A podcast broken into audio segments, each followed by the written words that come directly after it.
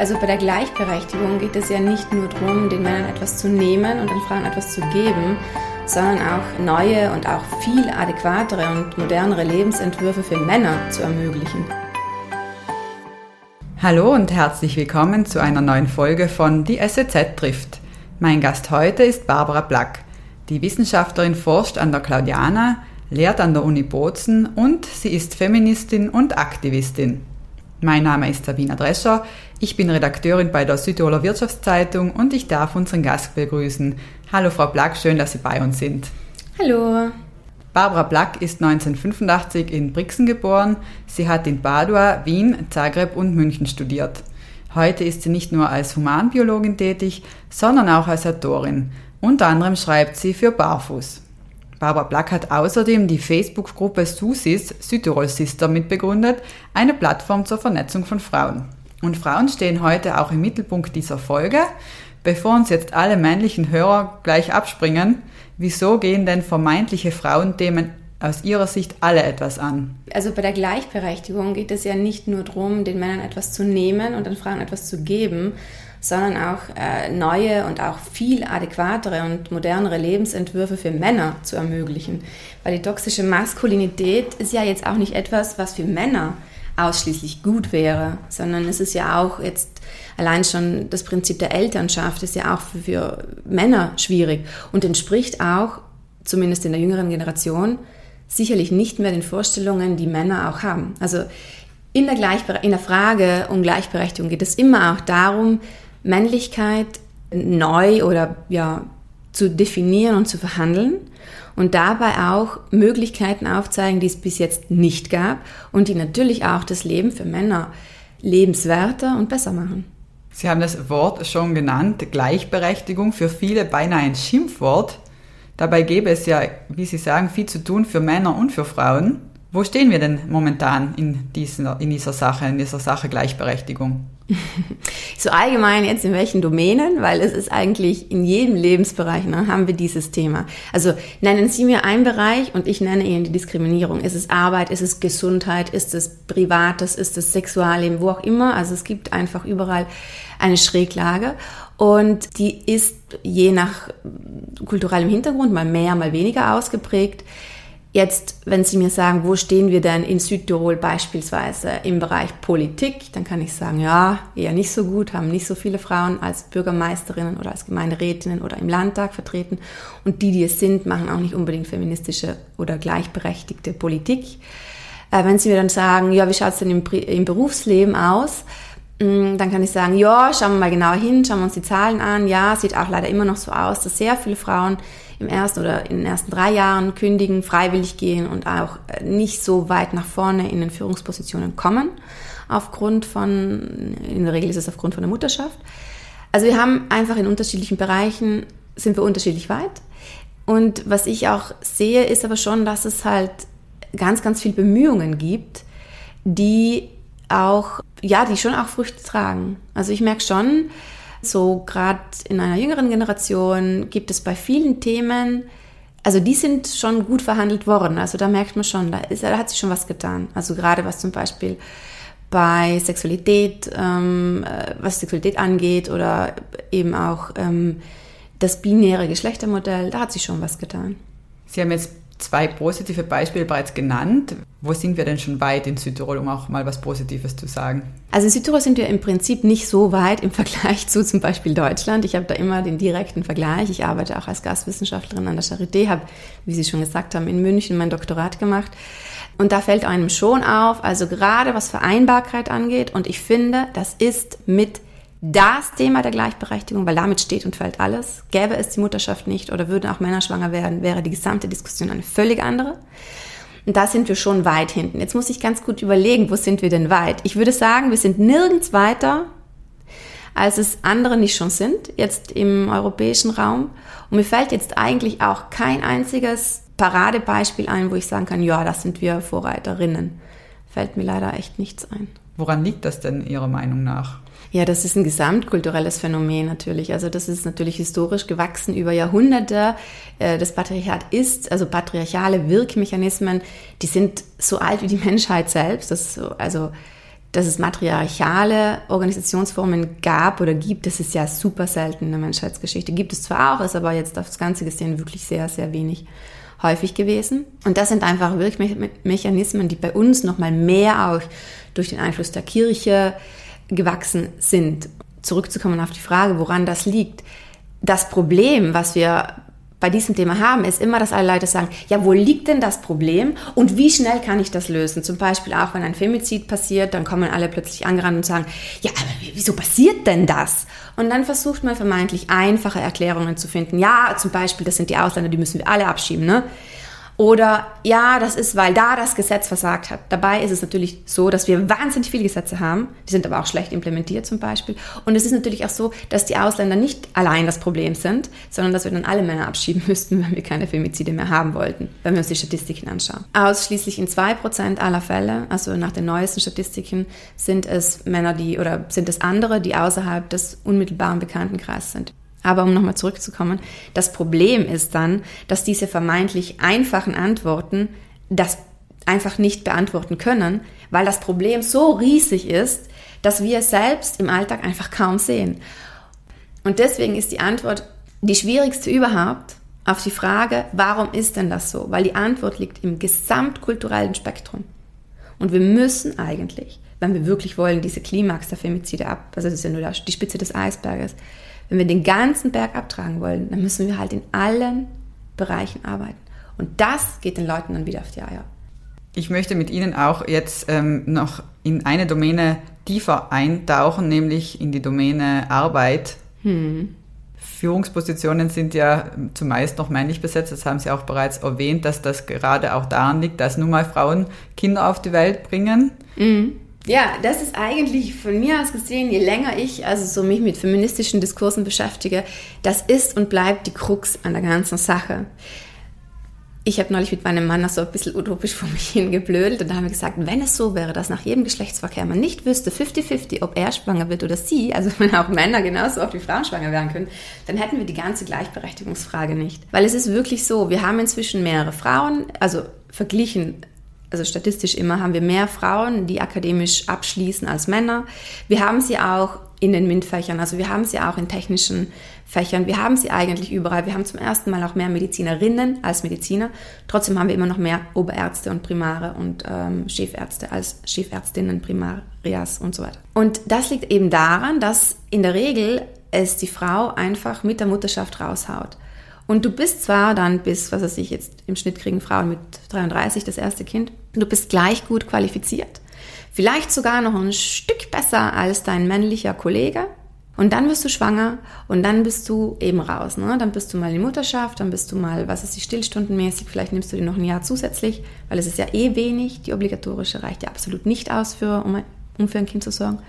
Und dann kommst du zurück vielleicht kriegst du noch ein Kind, dann bist du so um die 40 rum, ne? Und dann schaut man sich nochmal die Kompetenzen an. Und jetzt, zum Beispiel im Wissenschaftsbereich, hat dich der Mann effektiv tatsächlich überholt, weil er jetzt mehr Publikationen hat oder was weiß ich, er hat mehr architektonische Projekte gemacht oder er hat mehr, keine Ahnung, journalistische Arbeit geleistet, konnte auch mehr Auslandsaufenthalte machen. Und dann wird halt immer so objektiv verglichen und dann wird gesagt, ja, ja, aber jetzt ist er halt besser, ne?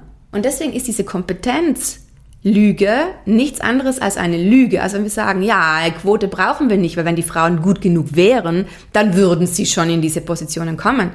Das stimmt nicht, weil wenn wir, solange wir Kompetenz quantifizieren an eine Leistung, die du einfach logischerweise nicht erbringen kannst, wenn du drei, vier, zwei Jahre, ein Jahr, auch nur fünf Monate weg bist, dann werden wir das nie schaffen, dass die Frauen, wenn eine Frau Kinder kriegt, gleich beurteilt wird wie ein Mann, der kein Kind hat.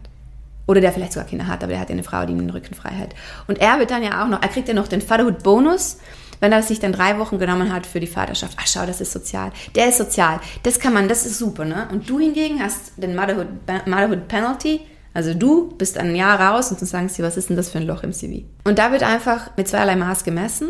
Und es ist schon viel verlangt von einer Frau, die eh schon in einem fragilen, vulnerablen Zustand ist der Schwangerschaft und des Wochenbettes und dann mit kleinen Kindern, dass sie auch noch dieses gesamte Last ausbügelt und dann nicht nur der Arbeit nachkommt, sondern auch permanent noch das Gefühl hat, Ich muss allen zeigen, dass ich jetzt nicht weniger leiste, vielleicht sogar noch mehr als der kinderlose Kollege da, weil ich es wirklich wert. Und das führt dann dazu, dass Frauen eigentlich permanent überlastet sind. Und es ist einfach eine Lüge, dass man alles haben kann. Weil man kann alles haben, aber einfach nicht zur gleichen Zeit. Und danach ist deine Zeit halt vorbei. Weil dann bist du links überholt worden von, vom Andi, der ein bisschen kopiert hat in den drei Jahren, wo du halt einen, einen Menschen zusammengebaut, geliefert, ernährt und das Fortbestehen der Gesellschaft gesichert hast. Sie haben diese Spannung schon erwähnt, dass man als Mutter die Karriere manchmal, das ist ja nicht für alle die optimale Lösung. Mm -mm, absolut nicht. Dass man die Karriere manchmal nicht hinten anstellen möchte und da irgendwie mit schlechtem Gewissen dabei ist und sich denkt, ich mache nicht genug und zugleich vielleicht zu Hause dann das schlechte Gewissen hat und sich denkt, ich bin nicht genug für das Kind da. Genau, ich glaube, alles, das Einzige, was alle Mütter gemeinsam haben, egal ob Stay-at-home-Mom, ob Working Mom, ob whatever Mom, ist, dass wir alle ein schlechtes Gewissen haben. Und zwar immer. Und ich möchte auch nochmal unterstreichen, jetzt haben wir nur von Frauen gesprochen, die arbeiten gehen, deren freie Wahl es auch ist. Wobei man immer sagen muss, die freie Wahl hat sowieso niemand, weil wir können halt auch nicht leben ohne Arbeit. Ne? Utopisch wäre und das Beste wäre natürlich, wenn Care-Arbeit und Erziehungsarbeit so gewertschätzt wird wie eine hohe Managerposition, weil sie auch ungefähr, na, weil sie noch wichtiger ist und noch systemrelevanter ist in sehr vielen Fällen und dass man die freie Wahl hat. Und ich sage bewusst Mann, weil es sowohl für den Vater als auch für die Mutter gelten sollte, dass sie sagen, okay, ich arbeite nicht, ich bleibe zu Hause. Dann muss das halt auch einfach ermöglicht werden. Und das muss dann einfach ganz klar finanziell abgesichert werden und nicht nur mit ein paar Peanuts, mit einem kleinen Taschengeld, mit dem man einfach nicht einen Kredit oder eine Miete abbezahlen kann, sondern es muss natürlich abgesichert werden, dass es auch wirklich reicht. Und das wäre das wäre ja eigentlich das Ziel der Gleichberechtigung, weil Gleichberechtigung heißt ja nicht, dass alle gleich sind, sondern dass alle unterschiedlich sind und dass sie in ihren absolut unterschiedlichen Lebensentwürfen, Psychologien, Geschichten und Wünschen auch einfach die Möglichkeit finden, das dann so zu leben. Und nochmal ganz wichtig, weil das wird mir ja immer vorgeworfen, wenn ich eine Lanze breche für Frauen, die arbeiten und Kinder haben. Also ich finde, ich habe schon viele Jobs gemacht und ähm, es ist nicht so schwierig wie das Muttersein. Und es ist, wenn eine Frau zu Hause bleibt, mit den Kindern, dann leistet sie wahnsinnige Arbeit, weil für mich ist es Entspannung zu schreiben und in die Arbeit zu gehen oder zu forschen im Vergleich zu der Arbeit mit den Kindern. Deswegen das gehört anerkannt. Und zwar kompromisslos. Sie haben das Utopie genannt. Gibt es denn irgendeine Chance, dass wir irgendwann mal dahin gelangen? Ja, also solange wir es leben, glaube ich es nicht mehr. Nee, es fürchte ich leider. Es, ähm, so weit sind wir noch nicht.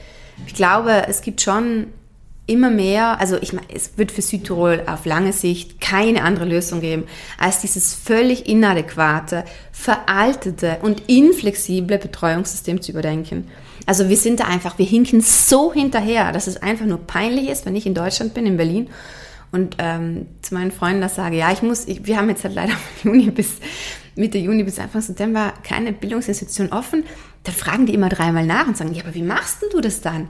Und wir sind dann immer so, ja, keine Ahnung, wir haben halt entweder so irgendwie, keine Ahnung, unterschiedliche Betreuungssituationen, die völlig suboptimal sind für ganz kleine Kinder, weil die sich permanent ohne Kontinuität an irgendwelche neuen Leute gewöhnen können. Oder wir müssen halt schauen, wie wir tun. Ne? Und, und also das ist einfach so veraltet. Das wird komplett implodieren, weil gesamte, der gesamte Brain Drain, die gesamten Fachkräftemangel-Thematiken, die sind ja auch maßgeblich darauf zurückzuführen. Weil, wenn du Familie gründest, du hast fertig studiert, du bist eine, eine Fachkraft am Beginn deiner Karriere, dann wirst du nicht nach Südtirol zurückgehen, weil das kann, das ist eine Milchmädchenrechnung, dass da Familie zu gründen jetzt eher erstmal dein schlechtester Start ist.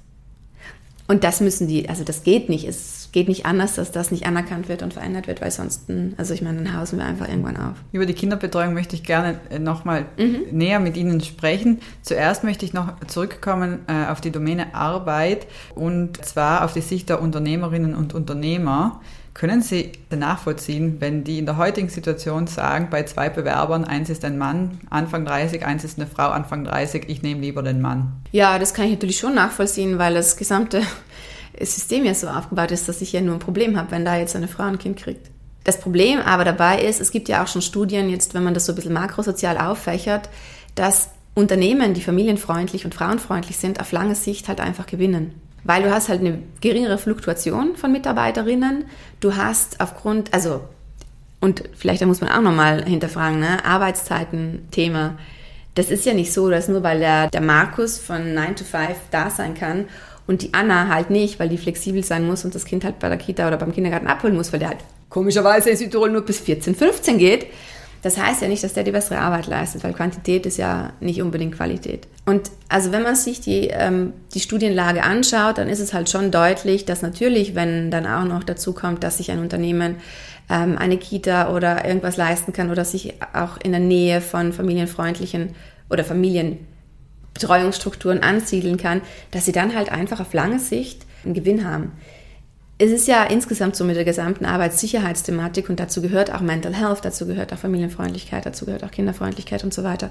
Das ist ja immer ein Win-Win. Wenn ich zufriedene, glückliche und gute Mitarbeiterinnen habe, die auch divers sind, also ich brauche auch Frauen, weil die haben Kompetenzen, die Männer nicht haben. Und also umgekehrt ist es natürlich auch so. Das ist mir ganz wichtig zu unterstreichen. Also ich will ja nicht sagen, dass alle gleich sind, sind sie ja eben nicht. Also ich brauche diese Frauen, ich brauche diese Mothers, ich brauche diese Mutterbauer, ich brauche alles, also ich, ich brauche das diese Diversität im Unternehmen. Und ich verstehe aber, dass es mit den Regulatorien, die da sind, den finanziellen Möglichkeiten natürlich für Unternehmen nicht immer so einfach ist. Aber es ist auch so, da muss ich schon auch sagen, manche Unternehmen, die denken halt einfach nur bis zur nächsten Wand und glauben immer noch, dass sie den Durchblick haben. Weil jetzt jemand zu kündigen, weil er schwanger ist oder nicht mehr einzustellen oder weil sie potenziell schwanger werden könnte, da tut man sich halt überhaupt keinen Gefallen. Es ist überhaupt nicht gesagt, dass du dann damit besser abschneidest. Ich habe in meinem näheren Umfeld schon mitbekommen, dass junge Mütter ihr erstes Kind oder das zweites Kind bekommen haben und dann äh, mit dem Vorgesetzten oder der Vorgesetzten verhandelt haben, wie es denn danach weitergehen soll nach der Mutterschaft und dass es da überhaupt kein Entgegenkommen gab. Ja, wir haben bei den Susis permanent und da muss ich schon auch die Unternehmerinnen jetzt echt mal so in, die, in den Schwitzkasten nehmen, weil es sind nicht nur arme Schweine und das ist klar, es ist schon ein Ausfall und das ist alles so problematisch und dann hast du da diese Zeit abzudecken und dann ist mal das Kind wieder krank und dann ist die schon wieder nicht da und so. Ja, ja, okay, ist aber alles auch im Öffentlichen gut machbar. Und das Zweite ist, wir haben bei den Susis permanent wirklich furchtbarste Rückmeldungen von Frauen, die zum Teil seit 15 Jahren da tätig sind, die sich auch nach oben gearbeitet haben und in dem Moment, wo sie schwanger werden, werden sie so abgewatscht und abserviert, als hätten sie, wären sie nichts wert. Und haben auch gar keine Chance, ne? weil dann, was heißt es? Dann sagen sie danach, ja, ich, ich, also ich, ich kündige dich nicht, besteht ja der Kündigungsschutz unter Anführungszeichen, weil da gibt's schon dann Möglichkeiten, weil was tue ich dann? Ich sage einfach, du musst Vollzeit einsteigen zu einem Zeit, zu einer Zeit mit einem mit einer Schedule, also mit einer Zeiteinteilung, die du einfach nicht einhalten kannst als Mutter. Und wenn du dich viertelst, das geht nicht. Und dann bleibt dir nichts anderes übrig, als zu kündigen. Also ich habe da auch echt schon die Erfahrung gemacht, es gibt wahnsinnig viele frauenunfreundliche und familienunfreundliche Unternehmen in Südtirol. Und das sind aber interessanterweise auch immer, also ganz häufig sind es die gleichen, bei denen wir die Rückmeldung bekommen. Und wenn man sich dann die Unternehmen anschaut, dann sieht man, ah, die laufen aber auch sonst eigentlich gar nicht so gut. Also es ist schon eine, eine Quali ein Qualitätsmerkmal für ein Unternehmen und ähm, das nicht nur für, wie sie mit den Mitarbeitern umgehen, sondern auch an den, ja, an den Output, den sie dann generieren, im marktwirtschaftlichen Sinne. Sie haben ja bereits einen Benefit genannt, ein mögliches äh, Betriebskita. Es gibt ja mittlerweile wirklich einige Südtiroler Unternehmen, die eine solche bieten, aber auch andere Benefits, die die Vereinbarkeit erleichtern, also damit wir nicht hier nur über die Unternehmen schimpfen. Es gibt schon auch sehr viele positive ja, Beispiele. Das gibt es auch. Und aber die, und das muss man auch sagen, äh, gibt es vor allem auch im privaten Bereich. Also es gibt so einige Unternehmen, die sehr viel Wert drauf legen. Und auch das äh, an alle Unternehmerinnen da draußen, das spricht sich rum bei uns. Ne? Wir wissen ganz genau von euch, da wer so ja eine goldene Flasche verdient hat und wer die sind, wo wir sagen würden, ja, da gehen wir hin arbeiten. Ne? Also das, das ist auch so ein Mythos, dass man denkt, ich behandle da mal ein paar Frauen scheiße und das wird nicht durchsickern. Wir haben wenig Handhabe darin. Also jetzt außer über die Gleichstellungsrätin, wenn es dann wirklich, und das ist auch oft so offensichtlich, dass es dir sogar schriftlich in Mails geben und du klagen kannst. Aber auch das haben halt viele nicht die Energie dazu und vor allem nicht in so einem Moment. Aber das sickert schon durch. Und also der Fachkräftemangel in ganz bestimmten Betrieben hat auch damit zu tun, dass einfach Frauen sagen, ach nee, nee, wenn ich es mir aussuchen kann, dann gehe ich jetzt irgendwo anders hin. Aber ja, es gibt auch viele, die es gut machen und das spricht sich genauso rum. Und das sind natürlich dann auch die Arbeitsstellen, wo wir sagen als Frauen, ja, das schauen wir uns an, da gehen wir hin Und da würden wir uns dann auch bewerben. Wir haben beide kürzlich in einem Artikel, Sie auf Barfuß, ich in der SZ, eine Zahl verwendet, verwenden müssen, 18.000. Mm. So viele mm. Frauen arbeiten nicht aus Familiengründen in mm. Südtirol. Äh, unglaublich. Aus Familiengründen wahrscheinlich auch deshalb eben, weil sie keine adäquate Betreuungsmöglichkeiten finden oder nicht genügend Unterstützung haben. Und damit möchte ich zurückkommen zur Kinderbetreuung, die Sie bereits angesprochen haben ja, äh, veraltet haben Sie sie genannt und nicht angemessen. Ja, absolut. Das unterschreibe ich nochmal zweimal. Also ich meine, das ist so offensichtlich, äh, dass es noch aus einer Zeit stammt, wo man natürlich eher mit der Heuernte beschäftigt war und was auch immer im Sommer. Und wo halt auch einfach so ein 50-Jahre-Modell, wo er der Breadwinner war, also der Mann ist arbeiten gegangen und sie ist zu Hause geblieben. Aber das ist einfach nicht mehr der Fall, weil es gilt ja auch das Wohlstandsversprechen nicht mehr. Welche Familie kann es sich wirklich leisten, in Südtirol, nur eine Person zur Arbeit zu schicken und eine nicht abgesicherte Frau und vielleicht zwei oder drei Kinder zu haben? Ja, keine einzige. Also so weit, so lange würde noch das Erbe nicht reichen, falls man eines zur Verfügung hätte. Ja. Was war nochmal die Frage? Ich habe eigentlich noch gar keine Frage gestellt. Ah, stimmt, ich bin schon reingegrätscht. Es ist einfach so unmöglich. Ja, es ist echt unmöglich. Ich verstehe einfach nicht. Es wurde ja auch schon viel geschrieben und auch verlangt, dass mehr Kita-Plätze zum Beispiel, um bei der Kleinkindbetreuung zu bleiben, zur Verfügung gestellt werden. Aber das sagt ja dann auch noch nichts über die Qualität Ganz aus. Ganz genau. Ja. Ich, schon während Sie den Satz angefangen haben, dachte ich, jetzt muss ich sofort darauf pochen, weil das große Problem, das wir hier haben, ist, dass wir dann immer wieder so Feigenblattunternehmungen oder ja, so Projekte haben von den Politikerinnen, die dann sagen, ja, also wir haben eine Umfrage gemacht oder eine Bedarfserhebung oder irgendwie, wir haben auch versucht, da was anzubieten, haben sich aber einfach nicht genügend Frauen ähm, angemeldet. Und das hat natürlich unterschiedliche Gründe oder Mütter mit Kindern und Väter mit Kindern. Zum Beispiel in der Verlängerung bei uns im Kindergarten ist es super schwierig, die Mindestanzahl zusammenzubekommen. Und dann sagen die zuständigen Politikerinnen, ja, schau, wir würden ja, aber tun sie halt nicht. Und schaut man sich dann genauer das an, dann musst du da von deinem Arbeitgeber vorweisen, dass du zu der Zeit arbeitest. Du musst praktisch, ja, du musst so wie in Saudi-Arabien fast schon einen Mann fragen, ob du Auto fahren darfst, musst du deinen Arbeitgeber fragen, ob du dein Kind in die Kita tun darfst. Das bedeutet aber auch, wenn du noch keinen Job hast und gerne einen haben möchtest im, im Herbst zum Beispiel, kannst du das gar nicht ankreuzen. Du hast einfach keine Berechtigung drauf, weil es einfach nicht niederschwellig ist. Das ist zum einen, das sind so formale Aspekte, die ein Problem sind. Und das zweite ganz große Problem ist die Qualität der Kinderbetreuung. Weil darüber müssen wir auch einfach mal sprechen. Die Sommerbetreuung, das wird immer als ganz großes, ja, funktioniert ja, gibt es ja hingetan. Das ist, mein Kind ist heute gerade bei der Sommerbetreuung, das ist zum Teil wirklich hochproblematisch. Und der ist jetzt gerade sechs geworden, den kann ich dahin tun. Mit drei oder mit vier hätte ich ihn im Leben nicht dahin geben können. Weil wir haben ja in den Kindergarten eine Eingewöhnungszeit. Und die ist da, weil Kinder nicht so schnell loslassen können, weil die jemanden brauchen, den sie kennen, weil die eine Vertrauens-, eine Bezugsperson brauchen. Die haben wir aber nicht, wenn wir alle Woche oder zwei Wochen Leute wechseln. Das ist für Kinder ein massiver Stress. Und die haben auch keine Freude. Also man denkt immer, ja, Kinder sind so offen, die spielen ja mit allen, ist alles wurscht. Ich weiß nicht, wer das glaubt, weil jeder und jede, die schon mal ein Kind gesehen hat, die weiß, dass Kinder erstmal wenn sie ganz klein sind, da spielen sie nur noch sehr, also spielen sie ziemlich mit sich allein, haben, können noch nicht so gut mit anderen Kindern interagieren. Das lernen sie dann langsam. Und da ist ein ganz großer Vorteil, wenn sie die Buddies, die sie immer schon haben vom Kindergarten kennen. Weil das sind ihre Freundinnen, das sind ihre Freunde. Nicht irgendwelche anderen, die sie dann eine Woche lang kennen. Das mag natürlich auch mal funktionieren, je nach Alter, je nach Persönlichkeitsstruktur. Aber ist doch insgesamt für einen ganz großen Teil von Kindern einfach auch ein Stress. Und da auch Eltern, die arbeiten, ihre Kinder lieben, ja, das ist ja, glaubt man ja nicht, aber ist ja so, du dir dann denkst, okay, dann arbeite ich halt die x Schicht einfach nachts oder Turnus oder verzichte auf den Urlaub oder wie auch immer, also halt im Sinne von, ich, ich versuche einfach das irgendwie so mit Arbeitszeitenverschiebungen einzuplanen, dass es halt irgendwie flexibler geht, damit ich das Kind da nicht hinschicken muss. Und effektiv ist dann, was dann rauskommt, ist, dass die Familie extrem gestresst ist, dass sie zum Teil gar keinen gemeinsamen Urlaub hat, weil sie müssen sich äh, turnusmäßig aufteilen mit Mama und Papa und dass das Kind einfach super gestresst ist. Anstatt dass man einfach diese bereits bestehenden Strukturen mit den Zeiten anders löst und auch, weil ganz viele Kindergärtnerinnen dann oft sagen, nee, wir brauchen die Zeit und das stimmt so, das ist wirklich sehr anstrengend. Meine Mutter ist Kindergärtnerin, meine Schwester übrigens auch, also ich weiß, wie anstrengend der Job ist. Aber was man dafür braucht in diesem Berufsstand ist viel mehr Flexibilität und weniger Bürokratie und so weiter. Und dann kann man auch andere Urlaubszeiten, also zum Beispiel unterm Jahr und so weiter, kann man mit denen dann schon verhandeln. Da kommen wir schon hin, da wäre ich ganz, ganz sicher. Und dass das nicht klappt, ist halt einfach so hausgemacht, weil man immer sagt, ja, irgendwie, wir probieren es ja zu lösen, aber irgendwie, ja, will ja niemand. Und das ist einfach nicht wahr, weil das sind Lösungen, das sind keine Lösungen. Das ist das Problem. Und deswegen bleibt das Problem dann auch weiter bestehen. Sehr ernüchternd. Ja, es ist schon ernüchternd. Also man muss schon sagen, es ist auch ernüchternd.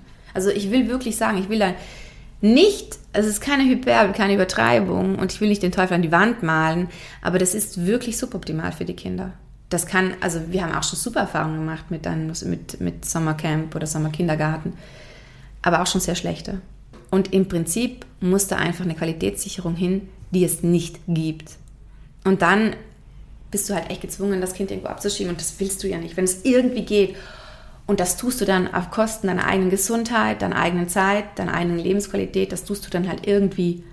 Und jetzt nicht einfach so, dass ich dann weniger Urlaub habe als Mutter, sondern ich habe wirklich auch gar keine Zeit mehr zu duschen, weil ich einfach nur schauen muss, dass ich irgendwo arbeite. Ne? Also fünf Minuten duschen bei mir, Hausarbeit, ja, zwischen, also das ist der Spot zwischen 23 Uhr und zwischen 1 Uhr nachts.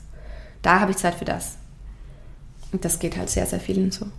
Wir haben schon kurz darüber gesprochen, was Unternehmen machen können, um ihren Teil zu leisten. Was kann denn die Politik machen in dieser Hinsicht, gerade was die Kinderbetreuung betrifft? Ja, also diese Kinderbetreuung, das muss einfach, und das scheint eigentlich keine Raketenwissenschaft zu sein, weil es haben schon sehr viele Regionen auch Best-Practice-Modelle vorgezeigt und, und, und ich es gibt ja auch die Allianz für Familie, es gibt ähm, doch einige Initiativen in Südtirol, die wirklich ganz konkret und auch in den nächsten Tagen übrigens mit einem Forderungskatalog rauskommen, der jetzt nicht, sagen wir mal, so klimaplanmäßig komplett vage ist, wo man sagt, ja, muss man reduzieren, sondern wirklich sagt, so und so und so und so muss es sein. Es gibt unterschiedliche Modelle natürlich, aber es gibt ähm, auf jeden Fall schon, sagen wir mal so, wir müssen das Rad nicht neu erfinden, wir können uns an Modellen orientieren, die es schon gibt. Da geht es eigentlich immer um Flexibilität, also sowohl Eintritts- als auch Austrittszeiten. Es geht auch darum, dass zum Beispiel diese, dieses, dieses Schuljahr für Kinder, ne, wenn du sagst, ja, da, das sind schon Kann-Kinder, das sind noch Muss-Kinder, also im Sinne von, die können jetzt in den Kindergarten, die müssen in die Schule, die können in den Kindergarten, die müssen in den Kindergarten und so weiter. Du hast ja nur diese Eintritte im Herbst, aber in der Entwicklung eines Kindes sind sechs Monate schon voll viel. Also in sechs Monaten kannst du lernen, laufen, reden und vorher hast du es noch nicht gekonnt. Es muss auch andere unterm Jahr Möglichkeiten zum Einsteigen geben, Smooth-Einstiege und es muss auch vor allem die Möglichkeit sein, dass solange wir Frauen nicht abgesichert zu Hause lassen und Männer, also Väter und Mütter, muss natürlich eine Betreuung gewährleistet sein. Und ich finde auch, und das möchte ich nochmal unterstreichen, weil immer gesagt wird, ja, jetzt müssen wir die Kinder, ne? du kriegst da schön Kinder und ich muss dafür mit meinem Steuergeld zahlen. Nee, musst du nicht, ich bleibe auch zu Hause. Wir können auch einfach die Gesellschaft auslaufen lassen. Geht für mich auch gut. Aber das ist eigentlich der Deal vom Sozialstaat. Du kriegst meine Arbeitskraft, dafür musst du aber in der Zwischenzeit auf mein Kind schauen. Das ist der Deal eines Sozialstaates, auch in der freien Marktwirtschaft. Das ist keine, kein Liebesdienst, den sie Eltern erweisen. Das ist ihre Pflicht, wenn wir das System so marktwirtschaftlich, wie wir es haben, aufrechterhalten wollen. Und ansonsten müssen wir uns die Grundsatzmalfrage stellen. Ist es vielleicht auch nicht mehr das adäquateste System? Sind vielleicht wahnsinnig viele Bullshit-Jobs da draußen, die wir eh lassen können? Ist es vielleicht mal dringend Zeit, diese Care-Arbeiten aufzuwerten und zu vergüten? Ist es vielleicht auch okay, mal das abzusichern und auch für später, damit es sich mehrere Leute dafür entscheiden? Und dann natürlich die gleichzeitige Frage, und wie decke ich dann die ganzen Altenpflegerinnen, Krankenpflegerinnen, die ganzen Care-Berufe ab, die ja vor allem weiblich besetzt sind? Weil die sind ja systemrelevant. Da müssen wir mehr Männer hinkriegen. Also es ist schon, die Frage nach Vereinbarkeit ist eine Frage, die die gesamte Arbeitswelt und die gesamte Struktur, Organisation und ja, und auch eventuell Neuinterpretation der Arbeitswelt und des Arbeitsmarktes beinhaltet. Das ist nicht so ein kleines Problem, wie alle tun. Das ist ein Riesending. Darf ich noch was sagen? Ja. Ich glaube aber, und das ist einer der wichtigsten Punkte, warum es als so kleines Ding abgetan wird. Das liegt nämlich darin, dass du in diesen drei bis sechs Jahren, wo es wirklich heftig ist, wo du so in der Rush-Hour deines Lebens bist, du bist so Mitte 30, du hast die Kinder, du musst Karriere machen, du musst aber bist total am struggeln, dass du da dich irgendwie durchwurschtelst und A, gar keine Kraft und gar keine Energie dafür hast, dich jetzt irgendwie dafür einzusetzen, dass das besser wird. Und B, wenn du dann mal draußen bist, dann bist du eh schon so fix und fertig, dass du einfach nur denkst, Puh, ich kann nach ein paar Jahren aufatmen, weil mein Kind jetzt schon vielleicht den Schulweg alleine schafft und weil es mal irgendwie bei jemandem bleibt, der jetzt vielleicht nicht voll vertraut ist. Und, oder ich kann es auch mal alleine mit den Hausaufgaben lassen. Und echt, ich habe jetzt auch nicht mehr Bock, mich um die Probleme der anderen zu kümmern, unter Anführungszeichen, weil das sind jetzt die Probleme der anderen Mütter, die jetzt nach mir kommen. Und das ist ein Riesenproblem, weil deswegen wird das auch nie gelöst, weil alle sich denken, ja, betrifft mich ja nicht mehr. Und ja, das ist immer das Problem, ne? Alle kümmern sich nur so lange um ein Problem, solange es sie selber betrifft. Wenn es nicht mehr ein Problem von ihnen ist, dann betrachten sie es nicht mehr als ihr Problem, obwohl es natürlich ein gesamtgesellschaftliches Problem ist. Weil ich möchte auch nicht, dass meine Tochter das gleiche Problem hat. Und ich möchte auch nicht, dass mein Sohn das gleiche Problem hat. Aber wenn es so weitergeht, werden die das haben. Das wäre meine nächste Frage gewesen, ob es an einer fehlenden Lobby liegt, dass da nichts weitergeht. Also im Grunde müssten wir uns ja selbst eine Lobby aufbauen, aber wie Sie so schön gesagt haben, sind wir zu müde dafür oder zu überlastet. Also das ist sowieso ein feministisches Grundproblem, ne? weil wir wären, die Frauen sind eine Großmacht, also China nichts dagegen. Wenn wir alle sagen, ja, mach nicht mehr mit heute, ich lege mal nieder, dann kollabiert das Gesellschaftssystem innerhalb von einer halben Stunde und da gibt es Tote, weil dann füllt da niemand mehr die Infusion nach oder irgendwie schaut dahin. Also wirklich, wir hätten eigentlich das Tool in der Hand zu sagen, ja, wir setzen jetzt, also wir erhöhen den Druck so massiv, dass dieses, also dass das gesamte System nicht mehr anders kann, als zu adaptieren. Aber das tun wir nicht. Und natürlich hat das damit zu tun, dass wir halt auch, also patriarchal sozialisiert worden sind. Also das Patriarchat ist ja nicht männlich. Das Patriarchat sind wir ja alle. Das Patriarchat ist auch weiblich. Ich auch. Und ähm, also ich habe auch diese internalisierten misogynen Haltungen und so weiter natürlich drin und versuche die natürlich nur über Reflexionen, das können wir auch anderes machen, zu, ja, zu überschreiben und darüber hinaus zu wachsen. Aber das Problem ist einfach, a, Frauen haben da noch nicht erkannt oder zu wenig, dass sie da wirklich was tun müssten, sind auch natürlich so sozialisiert, dass man ja niemanden irgendwie zu Last fallen will, will, dass man das irgendwie gut machen will. Und zum anderen, wie gesagt, gerade bei Vereinbarkeit, da wurschteln sich alle irgendwie durch mit Teilzeit, mit irgendwie schrecklich furchtbaren schlechten Modellen und schlechter Gesundheit und fix und fertig sind alle. Und sobald es dann besser geht, denkt man einfach, oh, ich will nichts mehr davon hören. Und das ist ein Problem. Wir sind schon recht weit fortgeschritten mit der Zeit. Ich möchte aber gerne noch eine letzte Frage stellen und zwar, um auch mit einem positiven Gedanken aus dem Gespräch zu gehen. Wie blicken Sie denn in die Zukunft? Also jetzt nochmal grundsätzlich gesagt, wir haben heute über systemisch-strukturelle Problematiken gesprochen. Mutterschaft, Elternschaft ist natürlich wahnsinnig positiv und ähm, sonst würde man das ja auch nicht machen. Es hat schon, also es geht uns ja so gut wie eigentlich auch noch nie. Wir haben sehr viele Freiheiten wobei die noch nicht reichen. Also jetzt habe ich heute natürlich über die negativen Seiten gesprochen, aber die ganzen positiven Seiten, die sind natürlich schon da. Und es läuft ja auch viel gut, aber man muss halt auch viel Glück haben und in einer, ja, doch in einer priorisierten Position. Dann läuft das schon, dann ist es auch ganz schön. Ich habe aber schon das Gefühl, und jetzt gibt es die Susis seit, ich glaube, vier oder fünf Jahren, ich weiß gar nicht mehr so genau. Und ich merke schon, zu Beginn waren es manchmal noch so, so Themen, die so ganz banal sind, so, weißt du, kann ein Mann eigentlich ein Feminist sein? Und ich merke jetzt, es ist einfach schon eine ganz andere Sensibilisierung da und die Leute sind auch, trauen sich auch viel öfter was zu sagen und einzufordern. Und ich sehe schon, dass die gesamte Veränderung, die Tendenz geht eindeutig Richtung Gleichberechtigung. Jetzt auch, wenn wir die ganzen Treadwives jetzt mitnehmen und ausklammern, das ist ja eine ganz kleine Gruppe, die so traditionelle Werte wieder neu lebt aufgrund vom Krisendruck. Aber ansonsten ist die Tendenz, die Richtung ganz klar da, dass es Richtung Gleichberechtigung geht und dass die getragen wird von sehr vielen Frauen, egal ob mit oder ohne Kinder, und von sehr vielen Männern und von sehr vielen non-binary people. Und das wird sich weitertragen. Also es ist diese Veränderung, ist unaufhaltsam und die passiert schon. Die geht noch zu langsam, für meinen Geschmack zu langsam, aber die passiert und das ist das Positive. Schön. Und zum richtigen Abschluss oder zum endgültigen Abschluss würde ich Ihnen jetzt noch drei kurze Fragen stellen, traditionell, auf die ich Sie bitte ganz kurz zu antworten, wirklich in ein, zwei, drei Wörtern. Und zwar die erste Frage, Ihr Wunsch an die gute Fee. Gleichberechtigung. Welches Wort möchten Sie nie mehr hören? Mm, Rabenmutter. Und Ihr Rat an Ihr jüngeres Ich? Ja, da muss ich, darf ich drei Sätze sagen? Ja, auch ausnahmsweise. ich finde die Frage immer so lustig, weil ich möchte eigentlich eher, dass mein jüngeres Ich meinem älteren Ich einen Rat gibt, weil als ich jung war, als ich jünger war, war ich sehr viel furchtloser. Und ich würde mir eigentlich wünschen, dass mein jüngeres Ich zu mir sagt, ich sei doch wieder so furchtlos und so rebellisch, wie du zu Beginn warst. Und versuch nicht jetzt immer öfter auch Kompromisse einzugehen und angepasst zu sein.